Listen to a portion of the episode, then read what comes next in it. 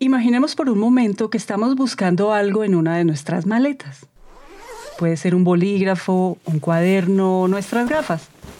Cuando de repente, en medio de nuestra búsqueda, encontramos dinero. Seguramente todos en algún punto de nuestra vida hemos corrido con esta suerte.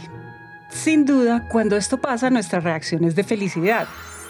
No podemos creer que la suerte se pusiera de nuestro lado y de un momento a otro pensamos que todo en nuestro día se arregló, gracias a este descubrimiento. Así es como las cosas pueden cambiar si encontramos algo que no estábamos buscando. Situaciones como esta pueden haber muchas, y aunque para nosotros esto sea suerte o casualidad, en la ciencia estas situaciones del azar pueden llamarse serendipias. Bienvenidos a Elemental, un podcast de 3M y Naranja Media.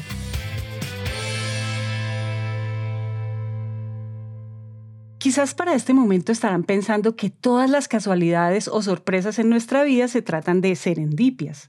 Y aunque sí, es normal pensar eso, la realidad es que las serendipias son mucho más complejas y para entenderlas queremos contarles una historia. Hace 300 años el mundo desconocía la existencia de los cisnes negros. Para esta época, estos animales de color negro solo se encontraban en nuestra imaginación y aparecían en libros o refranes como un ejemplo de cosas imposibles o improbables. Sin embargo, esto cambió en 1697. Willem de Vlaming era un explorador holandés a quien en 1696 le encargaron una misión de rescate. Tenía que encontrar un barco que se había perdido en el Océano Índico con más de 300 personas. Con este objetivo, Willem aceptó la propuesta e inició su viaje en búsqueda de sobrevivientes. El camino era largo durante el trayecto conocieron diferentes islas que ya habían sido descubiertas y luego de buscar en diferentes puntos donde se pensaba que estaba la tripulación, fallaron en su búsqueda y tomaron la decisión de devolverse tras casi un año en su misión. Fue ahí cuando arribaron a las costas australianas, adentrándose en la desembocadura de un río donde encontraron dos cisnes negros Estos animales, que hasta ese momento parecían ser solo un mito, eran reales. La sorpresa fue tan grande que para ese momento el mundo de la biología cambió por completo. Los científicos e investigadores empezaron a darle explicación a esta nueva especie y a este descubrimiento que ocurrió casi por casualidad.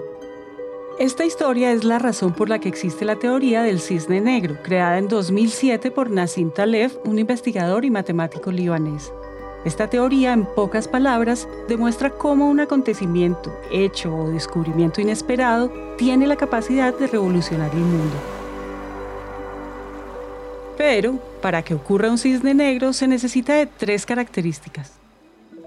Tres características que adivinen, también son necesarias en las serendipias. Entonces, si la teoría del cisne negro dice que se debe revolucionar al mundo, pues para que sea serendipia tiene que ser algo que sea valioso, efectivamente algo útil, tanto para nosotros como para averiguar algo un poco más complicado, algún conocimiento que no se descubriera antes. Él es Maximiliano Prieto, doctor en química orgánica de la Universidad de Buenos Aires. Maxi, como le dicen sus amigos, se especializó en la ciencia de productos naturales marinos y terrestres. Es muy común, por ejemplo, que uno cite como el caso más serendipitoso, digamos, que por ahí es aquel eh, que es el descubrimiento de la gravedad por parte de Newton. Si bien las historias lo comentan como que efectivamente Newton estaba sentado abajo de un árbol y le cayó una manzana en la cabeza, eso sería como el gran descubrimiento. Aunque Maxi utiliza como ejemplo la famosa historia de la manzana, lo cierto es que las serendipias, la mayoría de las veces, no llegan por casualidad. Para que las probabilidades de toparse con una serendipia sean mayores, se necesita empezar por buscar algo, así como Willem buscaba una tripulación perdida. Y si de buscar estamos hablando, pues de la ciencia tenemos mucho por aprender. Sin importar su disciplina, los científicos siempre están buscando la respuesta a una pregunta, la solución a un problema o nuevas alternativas para mejorar desarrollos que ya existen. Y aquí queremos decirles algo. Buscar no se trata de lanzarnos a buscar sin tener claro qué se está buscando.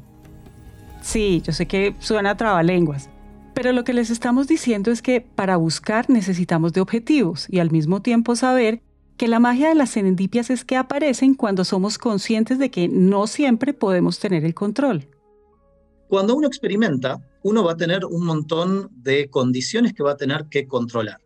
Y estas condiciones que uno controla son todas esas cosas que yo voy a tener en cuenta para mi experimento.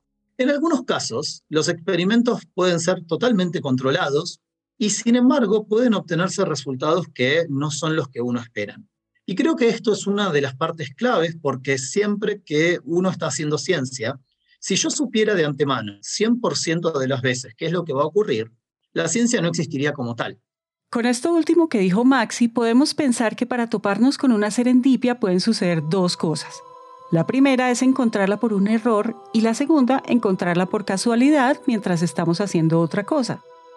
Inventos o hallazgos que hayan nacido gracias a accidentes o errores hay miles. El microondas, el velcro, los post-it, que para conocer un poco más de esta historia pueden escuchar el episodio 8, Notas de Innovación.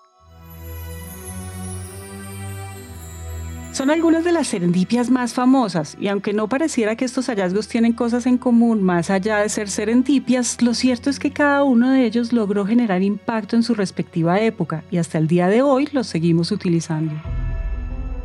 Una de las historias por ahí que ejemplifica mejor la serendipia es la historia del descubrimiento de las anilinas por parte de William Henry Perkin. William Henry Perkin era un estudiante de química en Londres, en Inglaterra, y él estaba trabajando en el Royal College of Chemistry en el año 1856, cuando él tenía 18 años. Capítulo 1. Luchando con el árbol de la vida. En ese momento él estaba trabajando como un becario bajo la dirección de August Wilhelm von Hoffmann, que era un reconocidísimo químico orgánico. La, la historia de Perkin se remite a su trabajo con la quinina. La idea de la quinina es poder encontrar un compuesto que pudiera tratar a la malaria. Entonces, el tratamiento con quinina era una de esas cosas que uno estaba buscando con mucho ahínco en esa época, en 1856 porque la quinina no se obtenía tan fácilmente. La quinina en esa época, para poder obtenerla, había que sacarla de la corteza de un árbol, que es el árbol quino. Es muy poco eficiente obtener la quinina de la corteza del quino porque se requiere medio kilogramo de corteza para poder obtener el tratamiento de quinina para una sola persona. Además, estamos hablando de nuestro químico que estaba en Inglaterra y estos árboles estaban en Sudamérica. Entonces, para poder obtener esta quinina había que tratarla en el continente y luego había que llevarla por barco hasta llegar a Inglaterra, donde allí se procesaría de forma eficiente. ¿A qué viene todo esto? Dado que Perkin estaba trabajando con la quinina, una de las cosas que quería hacer era, a partir de un betún, poder obtener la quinina haciendo modificaciones químicas. Capítulo 2. Una rareza de color violeta. Cuando estaba trabajando con esto, uno de los resultados que obtuvo fue un producto que era coloreado y que era de un color púrpura intenso, muy oscuro. Entonces encontró este color violeta y cuando él encontró el color violeta dijo, naturalmente esto no se encuentra en la naturaleza. Hay muy pocos lugares en donde esto se puede obtener, entonces esto es algo interesante. Y ese fue el momento de la serendipia de Perkin. Capítulo 3. Entre reyes y rivales. Dicho todo esto, Perkin encontró que ese color violeta era muy similar al que usaba la realeza, entonces decidió en su momento empezar a experimentar un poquito más. ¿Qué es lo que hizo su jefe? Cuando el jefe de Perkin se enteró de lo que estaba haciendo en su trabajo, no hizo absolutamente nada.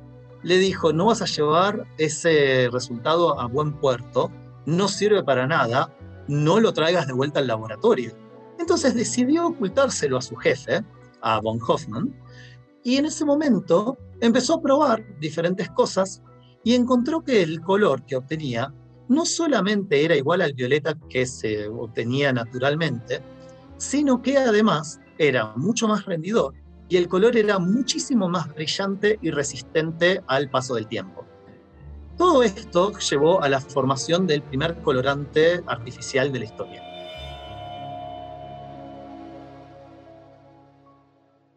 Esta historia que pareciera ser solo una más de miles que existen sobre serendipias tiene algo diferente en ella es evidente la importancia de la actitud a la hora de enfrentarnos a una serendipia. Perkin no estaba buscando un colorante, tampoco esperaba encontrar algo diferente a la quinina en sus experimentos. Sin embargo, en él estaba la decisión de qué hacer. Muchas veces una persona puede eh, encontrar algo que le va a llamar la atención y puede no actuar sobre eso, puede descartar ese resultado. Hay otras personas que encuentran algo que es inesperado y se frustran. Hay personas incluso que encuentran algo inesperado y directamente dicen esto no sirve para nada. Con esto está más que claro que Perkin no encajaba en ninguno de los tipos de personas que dice Maxi. Esto principalmente porque Perkin no ignoró este descubrimiento, él decidió hacer algo al respecto. Y es ahí donde entra otra de las tres características de las que les hablamos al principio. Las serendipias, así como los cisnes negros, necesitan ser explicadas, pues cuando se encuentran los porqués detrás de los hallazgos, se logra darle sentido a los descubrimientos. Sentido que además se le da al mundo, pues se encuentran respuestas a preguntas que antes no se habían hecho. Para esto se necesita de un viejo amigo de la casa, el método científico, con la diferencia que... En la serendipia, ese método científico se ve interrumpido en algún momento por la presencia de un resultado extraño, y el método científico se usa para explicar ese resultado extraño, que nos cambió totalmente lo que sería la pregunta de investigación. Cuando uno no lo puede explicar, va a encontrar por lo menos alguna explicación, aunque sea bastante vaga, que pueda predecir ese resultado. Si yo estoy trabajando en mi laboratorio y de golpe encuentro que una reacción transparente da un producto que es coloreado y yo esperaba que no fuera coloreado, voy a empezar a investigar las razones que hay detrás de eso. En muchos casos puede ser alguna contaminación externa, puede ser que yo agregué la cantidad equivocada, puede ser que no lo dejé el tiempo suficiente o que me pasé de mucho tiempo, pero en otros casos puede ser que la reacción hizo algo inesperado es cuando yo estoy observando esta cosa inesperada, donde yo tengo que hacer hincapié en los resultados y qué es lo que estaba viendo. Cuando de serendipia se trata, es inevitable relacionarlas con los científicos, pues estas son la expresión máxima de la ciencia. Encontrar una serendipia significa aplicar todas esas cualidades que hemos podido aprender de los científicos a lo largo de esta temporada. Cuando encontramos algo por sorpresa, nos retamos a ser creativos, formulamos hipótesis, usamos el método científico, observamos y de paso aprendemos de nuestros errores, entre muchas cosas más. Entonces, la pregunta sería, ¿qué característica tiene que tener un científico como para poder abordar ese resultado de manera extraña? En principio tiene que tener un buen conocimiento de lo que se va a esperar en la reacción puede que no sepa al 100% qué es el resultado que va a ser esperable, pero por lo menos tiene que tener algún tipo de conocimiento.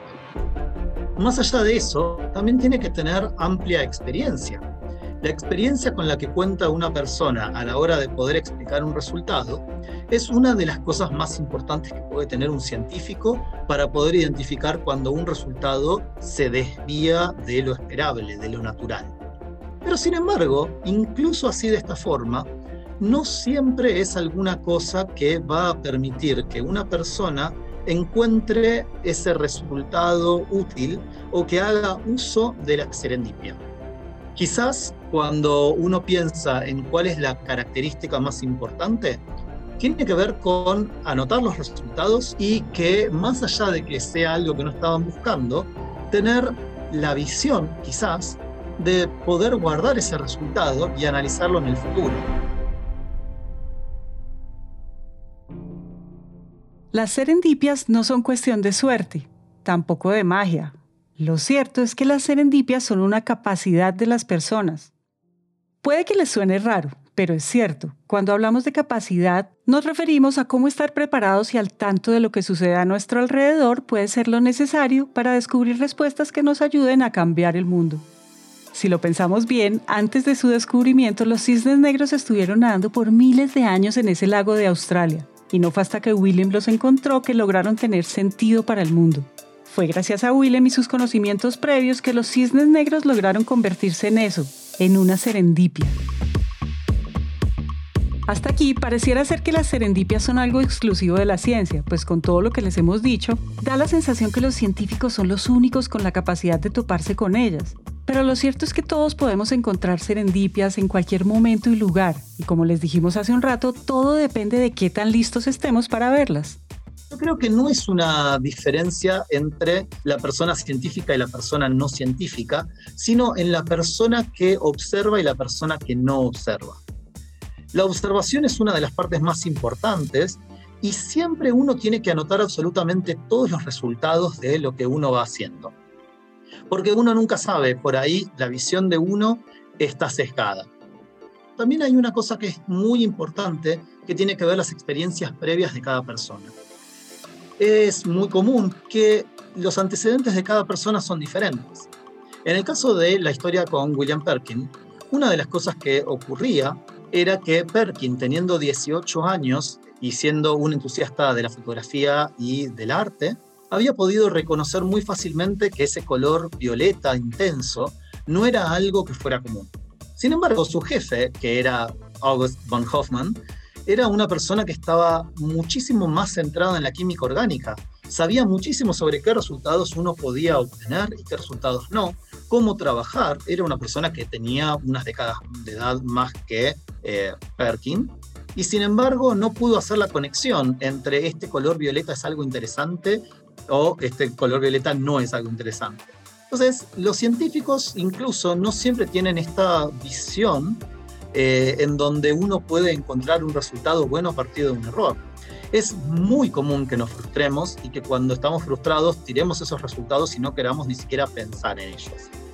A diferencia de la teoría del cisne negro donde los hechos y descubrimientos son tan inesperados que nadie los ve venir, en las serendipias pasa todo lo contrario, su éxito se debe a nuestra preparación. Cuando lo logramos, encontrar una casualidad o un hecho diferente, es cuestión de conectar nuestros conocimientos y experiencias para darle sentido a esa respuesta que encontramos sin habernos hecho ni siquiera una pregunta. Además, empezamos a darnos cuenta que las serendipias muy probablemente estén en todos lados, muy probablemente nosotros cuando estemos analizando alguna cosa que haya pasado, algún resultado, vamos a encontrar algún resultado extraño y lo vamos a dejar pasar. Y las personas que no lo dejaron pasar justamente revolucionaron la ciencia. Lo que más me gusta de lo que hacemos en 3M es que suceden cosas como esta. Y cuando pasan, nosotros no nos detenemos hasta encontrar respuestas. Por ejemplo, el Scotchgard, ese que usamos para el cuidado de telas de diferentes muebles, lo descubrimos gracias a que una mezcla de caucho para aviones cayó en los zapatos de uno de nuestros investigadores así como la tecnología de la microreplicación, que está ayudando a revolucionar la seguridad vial de las carreteras, nació gracias a que estábamos buscando cómo crear una mejor transparencia para los proyectores de las oficinas. Pero de esto les hablaremos más en un próximo capítulo. En fin, lo que hace mágico a 3M es que nosotros logramos ir más allá de lo establecido para que todos los días podamos toparnos con la ciencia con lo que les hemos dicho, está claro que las serendipias están en todas partes. Por eso, no importa si somos líderes, empresarios o lo que sea a lo que nos dediquemos, siempre debemos estar preparados para cuando las encontremos, pues si observamos, conectamos conocimientos y nunca dejamos de buscar, podemos darnos cuenta que rara vez estamos a más de 3 metros de la ciencia. No lo olviden, en el campo de la investigación, el azar no favorece más que a los espíritus preparados. Luis Pasteur.